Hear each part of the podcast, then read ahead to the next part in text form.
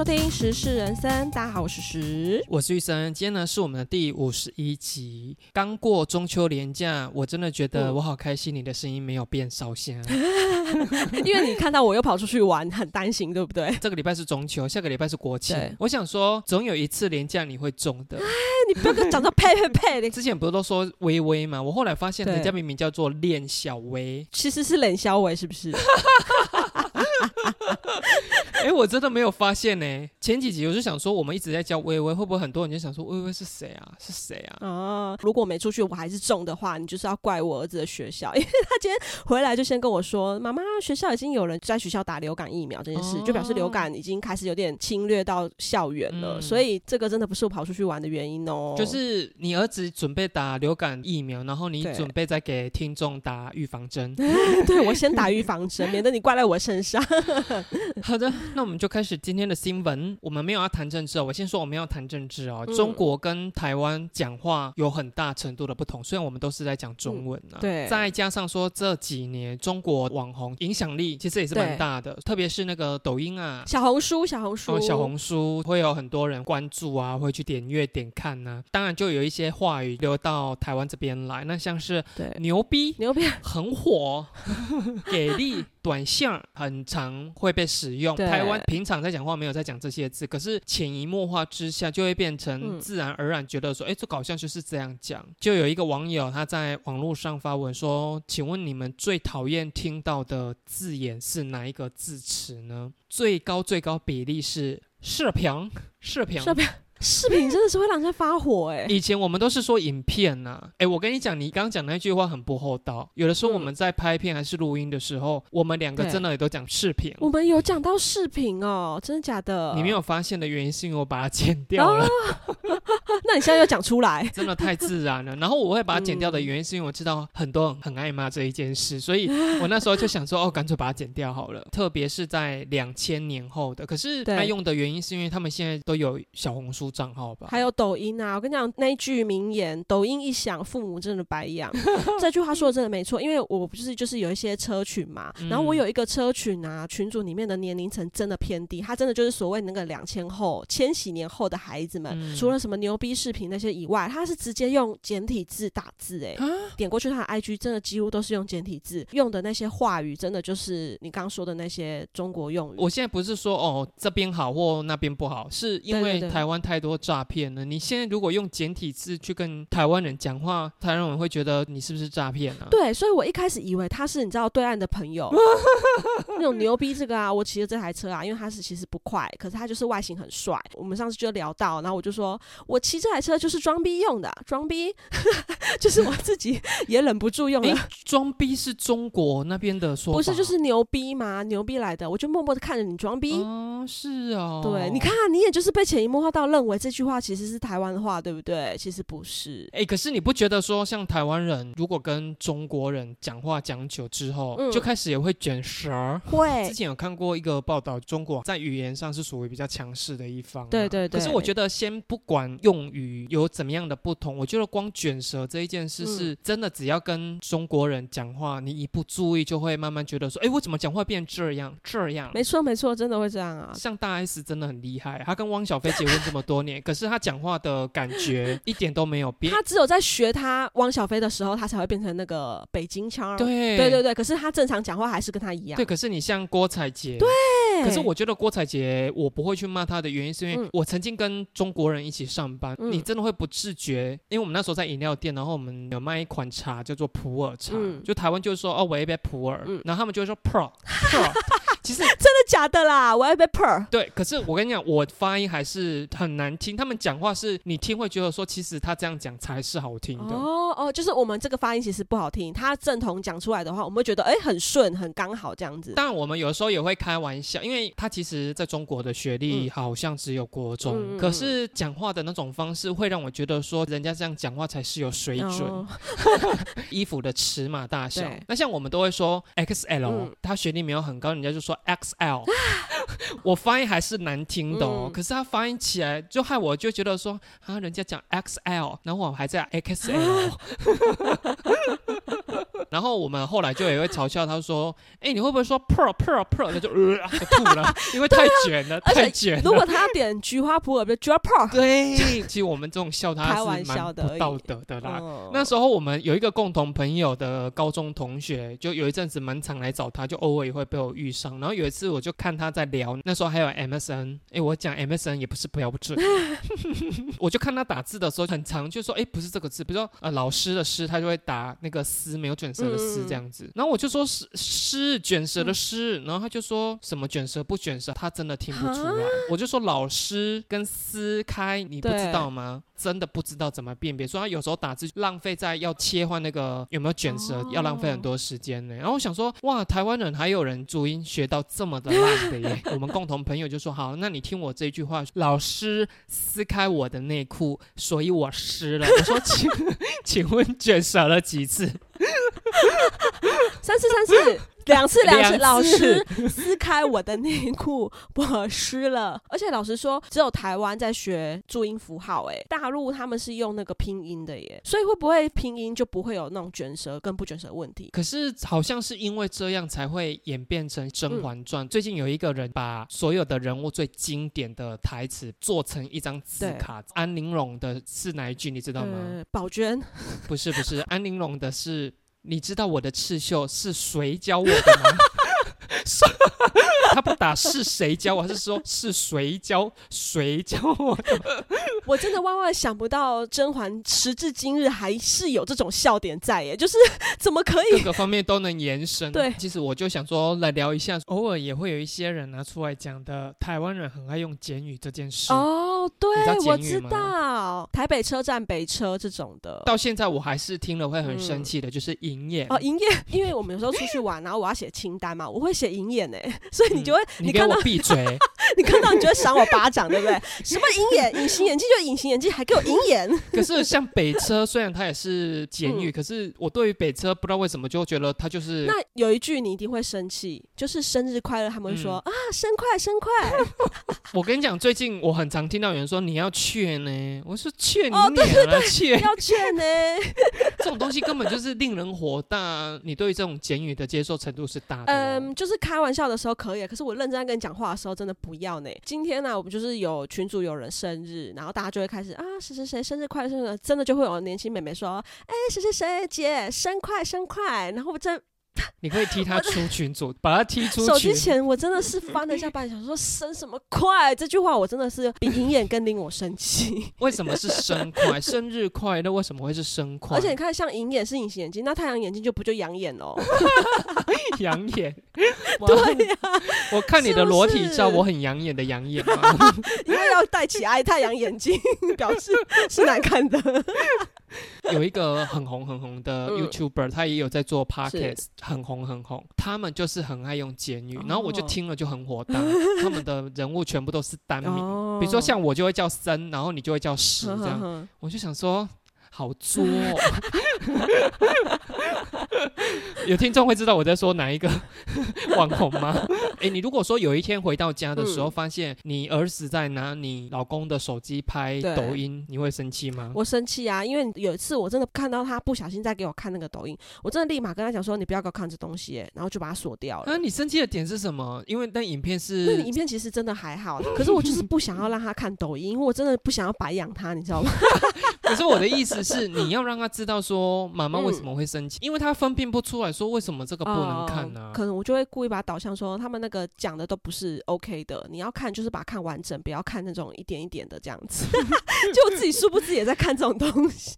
F o r b l f o r b 然后他如果有一天跟你讲说你要劝呢，我跟你讲，劝我真的还好，他不要跟我说妈妈生快，我真的一巴掌下去，生快龙登我第一名，真的。还是有一年你收到他的母亲节卡片，全部都是简体字，还给你简称母块，母块。母块公块跟母块 又到了一年一度的母块日了，是谁祝你生快呢？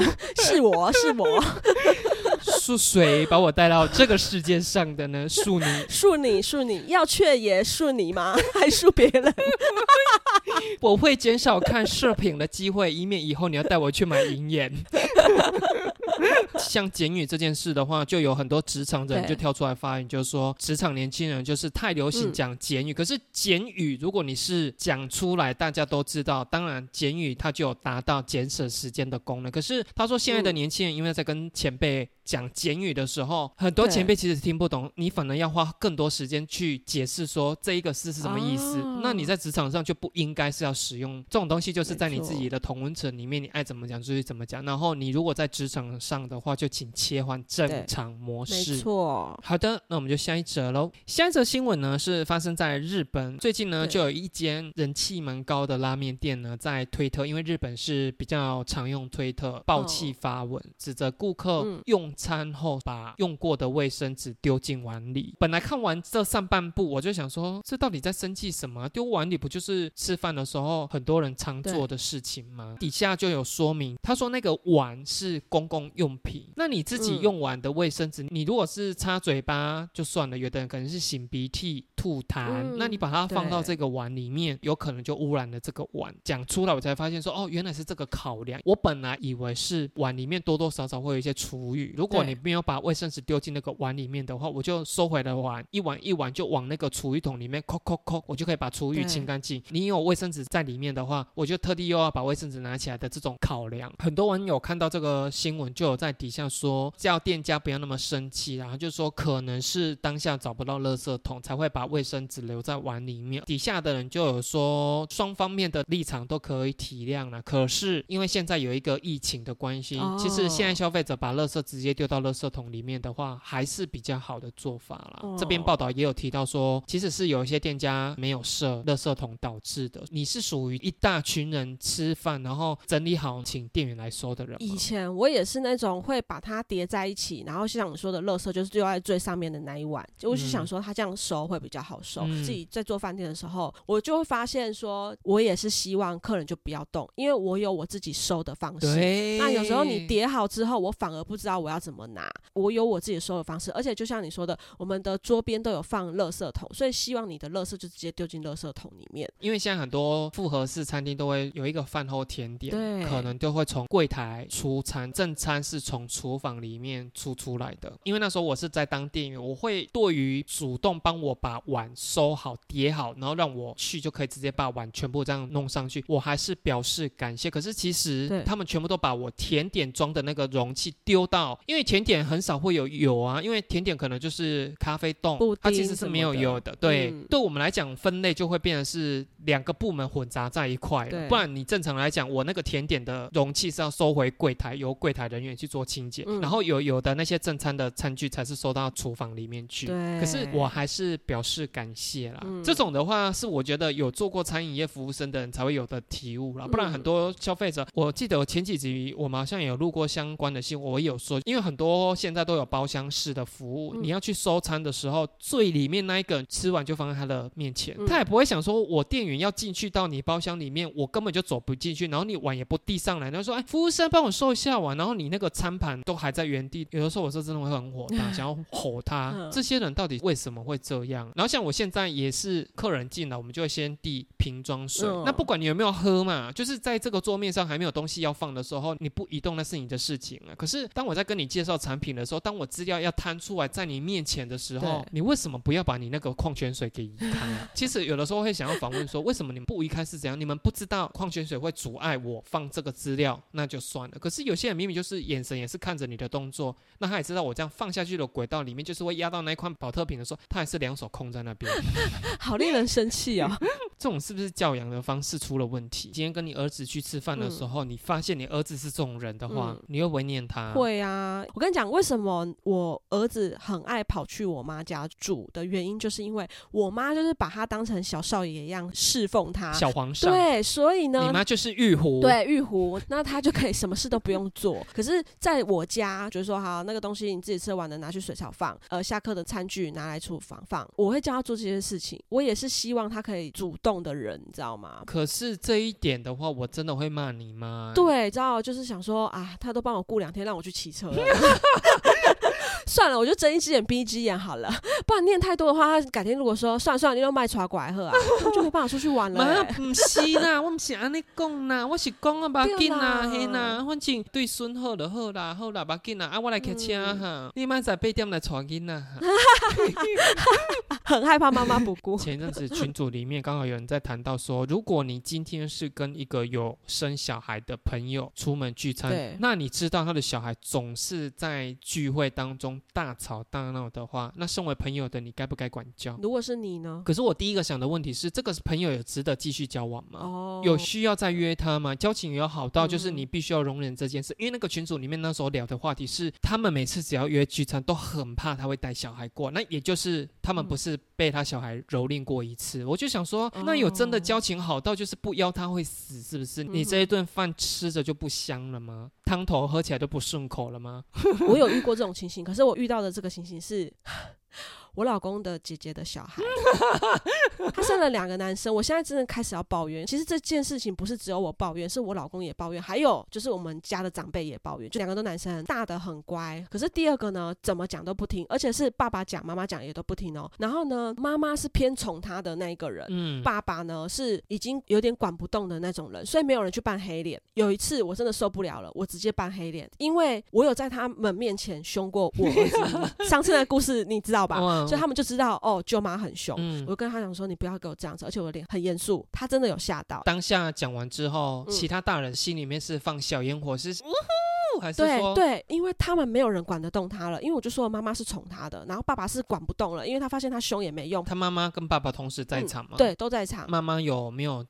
为什么要凶我的小孩？没，有没有，因为妈妈也知道他儿子该管教，他需要有一个旁人去管他。蛮明理的啊。我以为他妈妈会这样，你教你的小孩就好了，不需要讲到我这边来。，对，可能我不知道啦。她回家之后会不会跟她老公抱怨我什么就？说洗的小白哪小啊哈，你也跟那尬料关系干那嘿你当会代志啦。外好生的是高追 and 导帅气，他这样子叫活泼有动力。你就说有些朋友可以不用深交，可是这个我没办法啊，因为就是家人，你知道吗？所以 下次还是得要一起吃饭啊。可是我会尽量避免，就是哦，你说尽量避免跟他们吃对，饭。像我老公可能就说，哎，那个什么什么时候要跟他们去吃饭，我说可以不要吗？然后如果我老公说没办法，一定要去，那我说那你们去可以吗？那我老公通常都会说好，如果这场 OK，他就会自己带我小孩去。你真的是逆袭。哎、我跟你，讲，什么逆袭，我有时候还是会想说啊，不能每次都让他这样子。五次里面缺席三次，两次要到。对，至少还要有几次到。那场已经不是轮到我生气哦，是直接我婆婆生气了。而且我婆婆他们有喝了一点酒，她是直接就是有点念姐姐说，为什么把小孩教成这样子？姐姐有落泪吗？姐是没有落泪，但是 他只是活泼的点，他只是一个孩啊。子。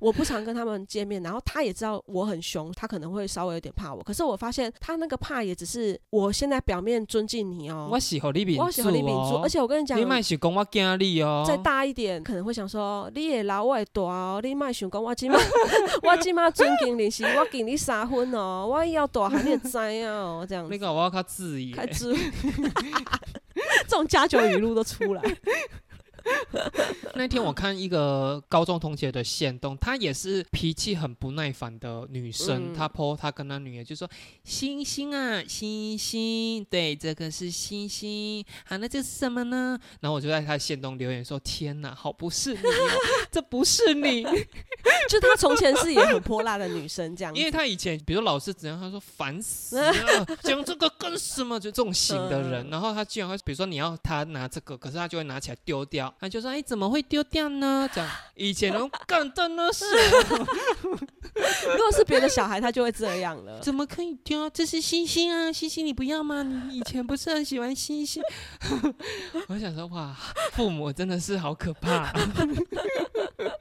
好了，那我们就下一则喽。下一则新闻呢，这是发生在中国，曾经有一位被誉为神童的二十八岁中国青年张新阳，十六岁呢就考上博士，然后后来花了嗯八年，终于就拿到他的博士学位。最近呢，大家就找到他啦，发现如今他居然没有固定的工作，而且他的银行卡里嗯面只剩下人民币几千块哦，现在还要靠他父母时不时的汇钱接济他，这样。他这位神童居然还对现在这个现况很满意，因为他说：“我这样不用看别人脸色，现在没有人会饿死啊，混吃等死，幸福一辈子。你要是瞎创业啊，那瞎折腾，那才把自己折腾给没了。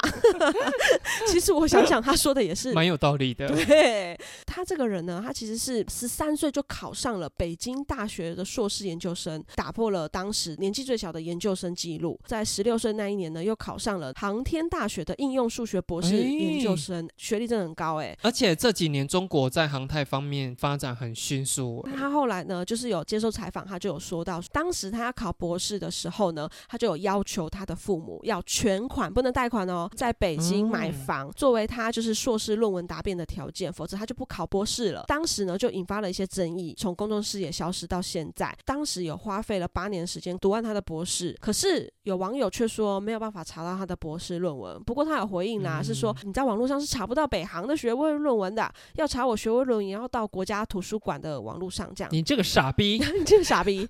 那他有秀出他的博士毕业证书啦，他是说从科学研究来看呢，我是完全的失败。他是自己承认他自己失败。照西方大学的标准，他博士是毕不了业的，因为光是论文呢，他就耗了五年的时间。那发表呢，差几天就过了他的那个毕业期限，但是他还是有完成那个论文研究。后来呢，当一个外聘教师接专案赚钱。那他现在呢，就是在上海租房子，每个月租金人民币两千二，存的钱呢，其实也快花光了。所以呢，他父母两三个月还会再给他打个一万块这样子。没有工作的期间，他是不愿意给人家打工的哦。他就说：“你给别人打工，你还什么财富自由啊？开什么玩笑呢？”太过聪明的人，他们在工作上面一直没有办法得到一个很顺遂的升迁或者是待遇。最大的原因就是他们没有办法跟人相处，就是他们的脑袋里面通常比较缺乏同理心的样子。对对对，比较适合，比如说像这个张信勇考上的那种职业，可能自己负责一个研究专案的话，他可能有办法依照他的聪明才智，然后获得一个很棒的研究结果。可是他如果出来跟人家团体合作啊，通常都会是属于被人家排挤的。他也看得出来说，跟他合作的这些队友们智力是不如他们的，他就会开始又愤愤不平，就是说一群傻逼会觉得说我只是怀才不遇。嗯，他们没有办法接受失败，对他来说你比我低啊，在他眼里就像你说了，你们智力就是比我低，所以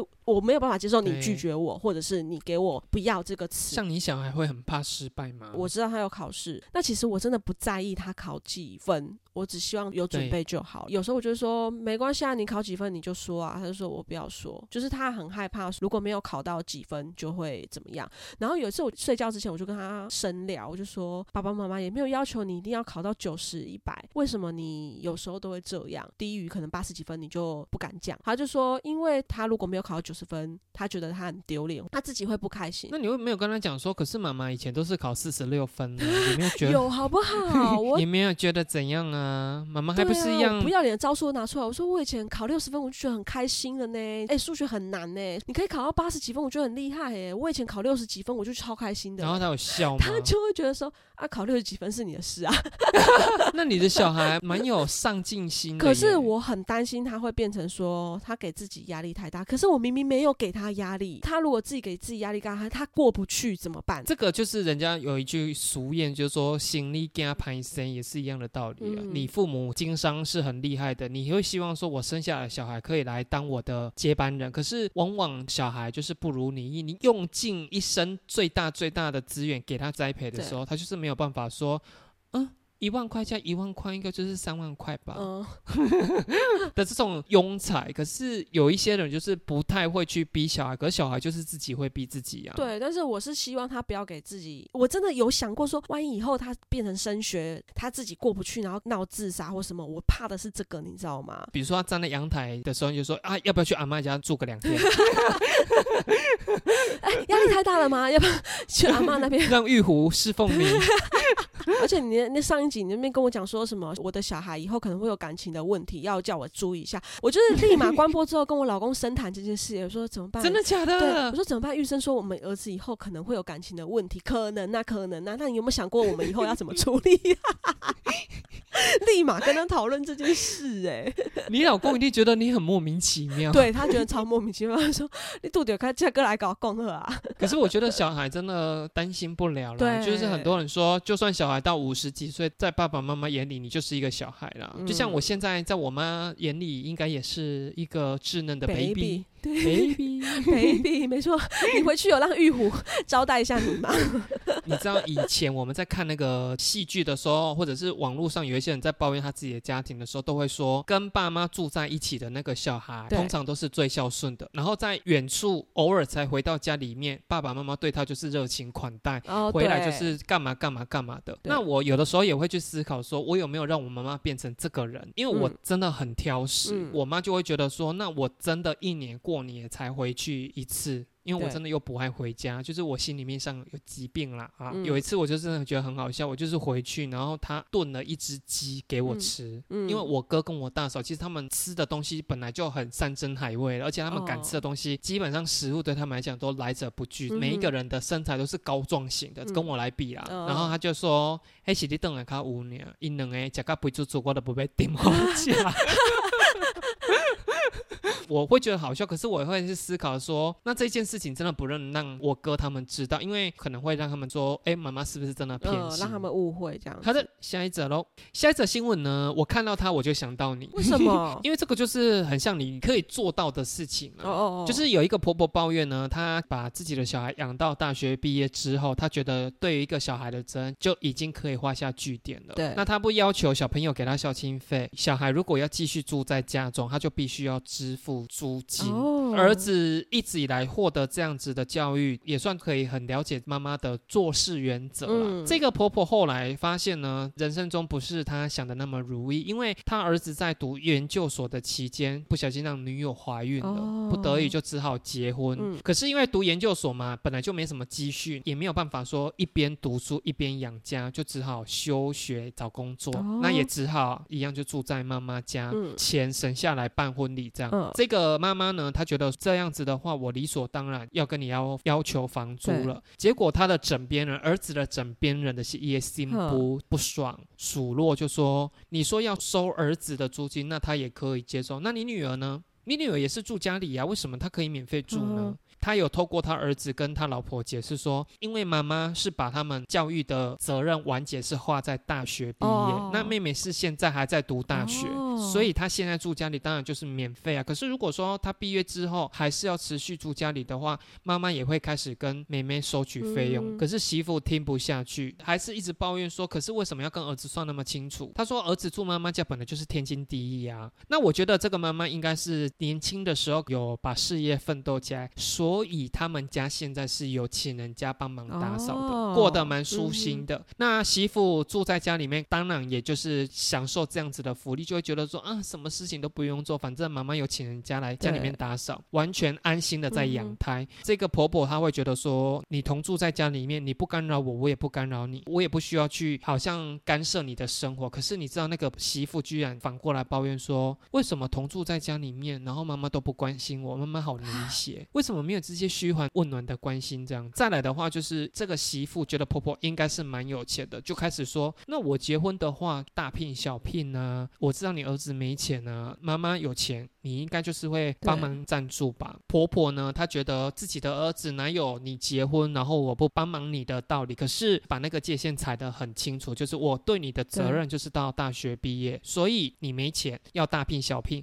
我可以赞助你，可是你要分期付款给我。哦哇，这样子让媳妇彻底爆炸。他就说，为什么要精算成这样？为什么可以这样？动不动就哀哀叫。他后来他就觉得算了，他直接放话哦，住在我家，如果让你这么不舒服的话，你其实不用这么勉强自己，你想走就走。媳妇一听完就哭着跑回房间，然后儿子也对媳妇的态度就觉得说啊，好无奈啊，只能拜托他，就是说我们现在真的能力不足，嗯没有办法搬出去啊，你可不可以把自己当做就是房客啊，妈妈就是房东啊，这样子的嗯相处方式就好了。婆婆她有说啦，如果他不再这样继续闹的话，就是会维持现状。可是他如果再这样继续闹下去的话，他还是会请她哦出门走人的。所以这个是不是我说我看到这个新闻我就想到你，因为你绝对可以做得到这件事。真的哎，而且这件事我真的会骂惨那个儿子哎，因为就是他把这件事情搞回来的啊。如果他真的以后遇到这种女朋友，我竟然 kiss 呢？可是你老公就会在旁边跟你讲说：“哎呦，没关系，大聘小聘三百是不是？我们会给他啦。才不可能！我老公一定会跟我站在同一阵线上。他不是儿子控吗？他是儿子控，可是他就是该给他严厉的地方还是要严厉，因为上了一个新的社团，他是篮球，然后篮球社需要自己带篮球去，所以他就要自己去买篮球。这件事情是不是就是一个清单，一个 list 要买篮球？可他一直忘记这件事情。这个年假是不是礼拜五不用上课？他篮球是礼拜五上课，这件事情又不了了之，因为他又忘记了。照理说，你下个礼拜要上课呢，你这个六日要跟爸妈讲说你要买篮球，下礼拜要上课。然后今天早上我老公送他去上学的时候，他就提醒他，就说你有没有忘记什么事情？他完全不记得诶、然后我老公整个超火大的，我儿子居然呛我老公，他就说啊你也没有提醒我，我明天要考试诶、我明天要考试，你今天晚上还要带我去买篮球，这样会影响我读书的时间，这样子。然后我老公就很生气的说，可是是你自己忘记了要买篮球的、欸。然后他们两个就有点小吵架。我老公今天就跟我讲这件事情，后来呢，我就想说好吧，那我们就化解一下，叫我老公不要生气。然后我就今天接我儿子的时候，我就就是说妈妈帮你买回来了啦，然后才不是，我就有提醒他，我就说 你有没有忘记什么事情，然后就一步一步诱导他想起这件事情。之后我就说。他又忘记。他又忘记了，是不是很生气？因为原本我老公是说不用，你都不用提醒他，等到他礼拜五被罚的时候，他就自己会回来找我们去买。对啊，所以我老公是这样子。可是你儿子好夸张哦，都已经跟爸爸有因为这件事不愉快了，那居然还忘记。是不是去买篮球的途中，他亚丢三米米给他，是他喜欢的玩具，然后他回来的路上就跟我们讲说什么什么什么，我们就说刚走过去那么快，你最好看得到。他说有，我有看到，我有仔细看到。我说那你为什么记得这个东西，然后不记得要买篮球？然后他就说我就是笨啊。我说这个不是笨，这个是你没有在注意你该注意的事情啊，我知道，是不是嗯你儿子对篮球真的一点兴趣都没有？就是没错，他就是运动这件事情对他提不起他任何一点兴趣。这个新闻的话，我就是要来分享我们家曾经发生过家破人亡的惨事，为什么这件故事可以让你延伸这个？因为我会觉得亲戚呀、家人就是嗯该讲的话都不讲，就变成是有一方的人是不愉快的，哦然后就会恶性循环这样子。我不管你是不是我的长辈，我该讲就是会讲。对，那这件事情很沉重哦，等一下开始讲的故事没有搞笑好 好的，我们家算是常年以来蛮辛苦在过生活的。那直到我哥从军之后，就开始慢慢会觉得说，哎，用我哥的名字以及他的身份，或许有机会让我们从租房子去拥有属于自己的房子。哦，可是，比如说他的薪资啊，汇进来的钱，我妈就要先把费用挪到房贷扣款账户，为了防止说花超过哦没有钱对缴房贷，所以大概前五年吧，我哥的花费一直都很大，在那种好像临界点，我妈就压力很大。哦我们家后来买在一个社区透天，一排有好几户的那一种，刚好那一个社区里面的某一间是我舅舅的朋友，嗯所以我们家刚搬进去的头一两年，我舅舅也会顺势跟那个朋友去他们家里面泡茶、啊、喝酒啊、聊天啊，嗯就顺便会找我们过去。有一年，他就叫我哥去他们家找他喝酒，嗯那我是对这件事情完全没有兴趣了，所以他们有叫我，嗯。那我就是去一下，我也没有喝。啊，我就觉得这样太无聊，我就回来了，所以我并不知道他们那里面到底发生什么事。嗯我哥回到我们家之后就开始发酒疯，嗯因为我哥是平常属于很压抑的人，嗯我发现他只要喝酒喝到一个量之后，他就会好像把他的压抑情绪全部都会发泄出来。嗯当下我看了就不爽，嗯所以我们就开始有一些言语上的冲突。之后，他开始就摔家里面的东西，就把我们家所有玻璃，比如说什么相框啊、花瓶啊、冰箱啊。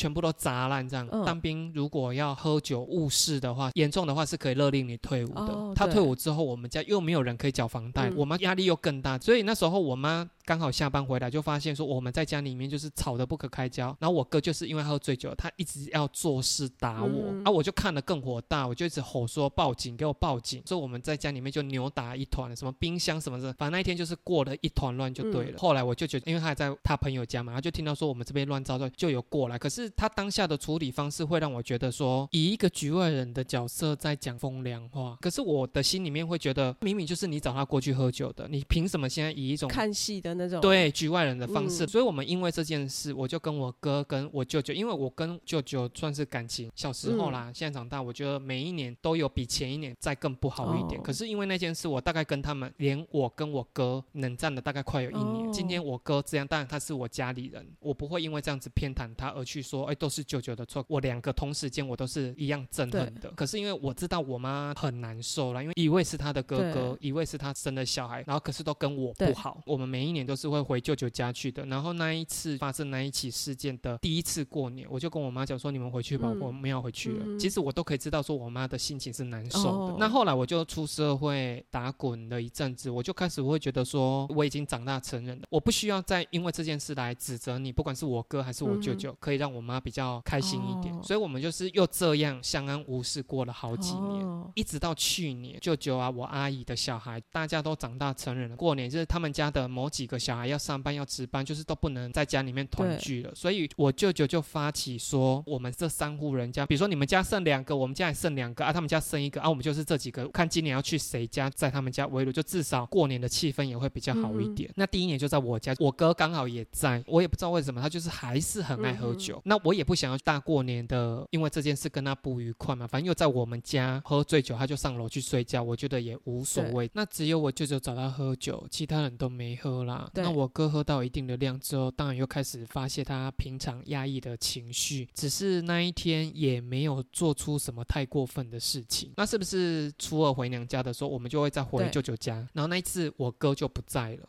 就是我们一起说舅舅也哭啊，哦阿姨也忍着泪水啊。那一次的话，其实中途有发生，就是我舅舅又讲了那个让我讨厌的那种局外人口气，就说叫我们劝着我哥啦，没有人喝酒是在这样喝的啦。那我们全场人都没有人讲话，可是我当年家破人亡的回忆跟愤怒瞬间涌上来，我就想说，你凭什么又给我当一个局外人？所以我当下就直接说，你如果要喝酒，就不要给我讲嗯这个风凉话。如果你今天没有喝酒，你来说叫我哥那就算了。昨天你也有陪他喝哦，我说你酒喝了，爽也爽到了，现在讲什么局外人的话？当下我阿姨就把话题给带开了，那我舅舅也就没有再继续说什么了。我这件事情并不是说，哎，所有错都是在我舅舅那边，我哥哥当然是有错啊。可是我跟我哥讲就是吵架，我会选择，那你要喝你就喝，嗯你在发酒疯，你都没有影响到我，没有嗯伤害我其他家人的情况下，我都不会去跟你说什么。可是今天你动不动就要找我哥喝酒，你也知道我哥是酒品很差的人。可是，在你喝完酒之后，酒酣耳热的爽感也享受到了之后，隔天你才来用这种长辈的角度，好像高高在上在教训我们。我想说，你到底凭什么？因为我想，如果我舅舅有被我这种顶撞，当然对他来讲，我可能是顶撞，有听进心里面的话，他以后就是只有两种选择嘛，要么就是嘴巴闭闭，然后继续跟我哥喝酒，要么就是他要说教，他就是不会再喝了。他如果说是今天不喝的情况下来对我哥说教，那我完全是支持他的哦。当下也不算没给他面子啊，你那样讲，大家都安静的表示 对啊，因为他们也认同这件事情，只是说因为今天他是长辈，然后你是呃我觉得没有，我觉得当下的长辈只是觉得说，哎，为什么过年大过年，不要不要再讲这件事了。我觉得他们没有去深度的思考说，为什么我的情绪会如此大的反弹，嗯还是你其实也不太知道说我在愤怒什么。我知道你愤怒的点，因为你这个件事情跟我弟上次拍桌子的点有点像，就是我叔叔他也是很爱喝酒，然后喝了酒之后呢，就是在那边开始翻旧账，很爱翻我弟一件事，就是我弟有一阵子很爱留长发，然后蓄胡，就像你说很传统的人，就是很讨厌为什么男生要留长发，就一直讲这件事，嗯一直讲这件事。因为那一次呢，是我们去 一个外地找我叔叔，因为我叔叔在那边工作，太久没有见到我们，我们去三天，他三天都一直找我们吃饭，不管中餐还是午晚餐。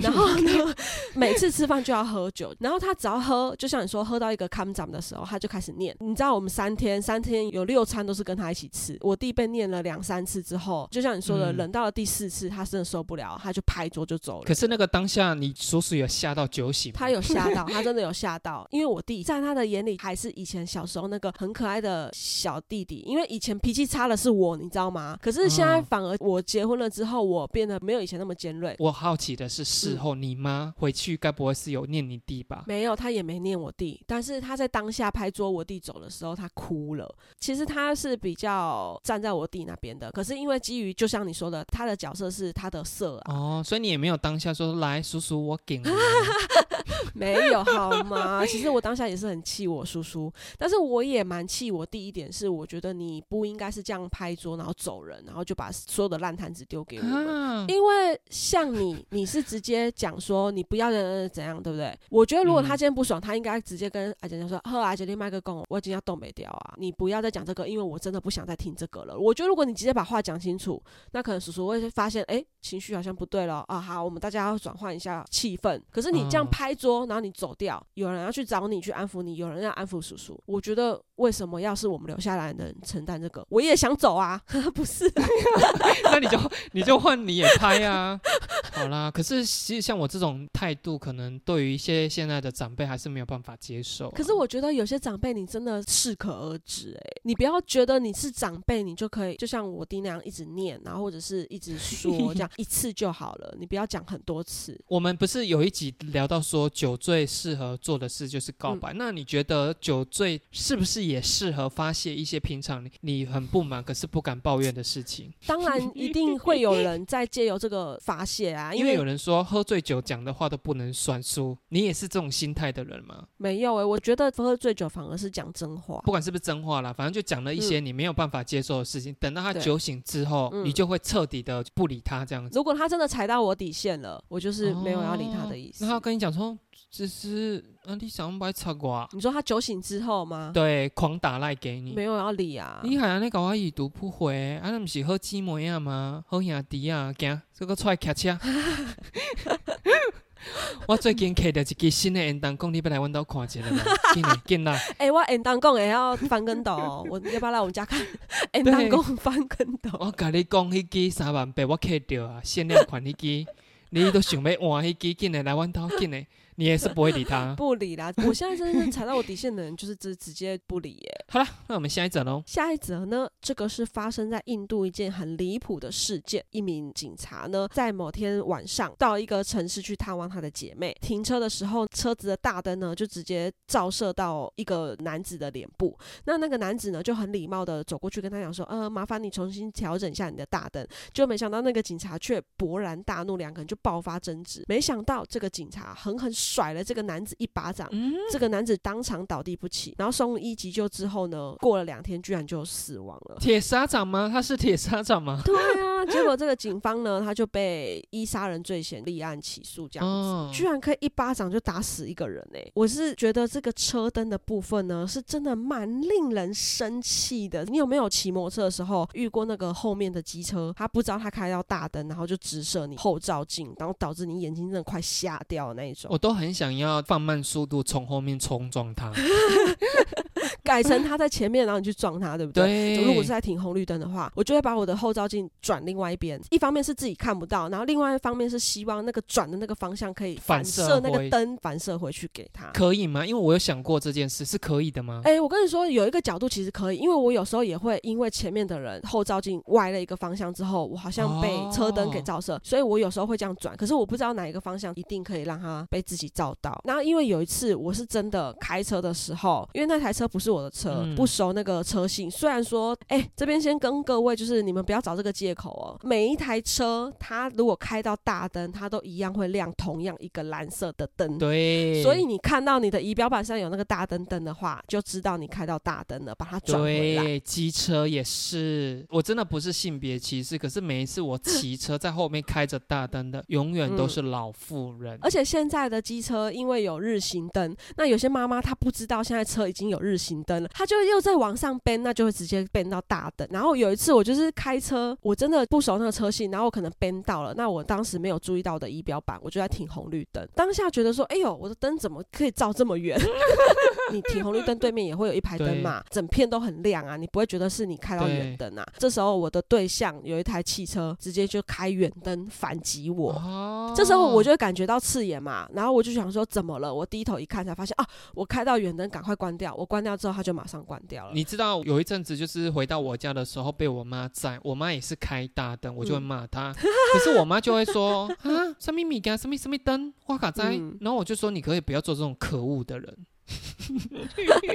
你后来有教他了吗？可是我妈我不太知道说是不是老一辈的人，就是他们可以知道什么会爱搞勒索，什么会爱安娜爱安娜，可是他们在任何生活上的细节，反而他们有像我们这么敏感，是会觉得说，哎，我们这样影响到别人，我们不可以。没错，他们的礼数好像都放错地方了，放错重点。大聘小聘不能少，赖不可以读不回，早安图 Good morning 你好，六十秒过期等于过了一分钟，这个都要对，发。可是开到远灯没有关系啦。哦，有有什么？哎呦，你不要跟我讲那个很复杂，我不需要懂对啊。我的起来我会会跟会敲哦，我起来搞然后你不要跟我讲那么多。真的。我们是不是可以开班授课的话，我们可以来出一嗯系列，就是说死老人不要这样做。可是我们会不会先被自己的学员气死啊？就是上两堂可能就差不多高血压爆发了吧？就是哎，我今天想过想去，我鬼一个脆配给你塞游戏了啊！对啊来啊，排排队，嗯，素梅来，你先来，我今天看你你你伤久啊，素梅有个是你 素梅，你想大概卡卡物件去港铁哈？素梅，搞拢搞没听。你们如果开汽车的时候，对向来的人跟你警告说、你要小心，下一站有一个警察，他会给你闪大灯，对不对？好像曾经也有人看不懂，干你娘，你起哪小这样。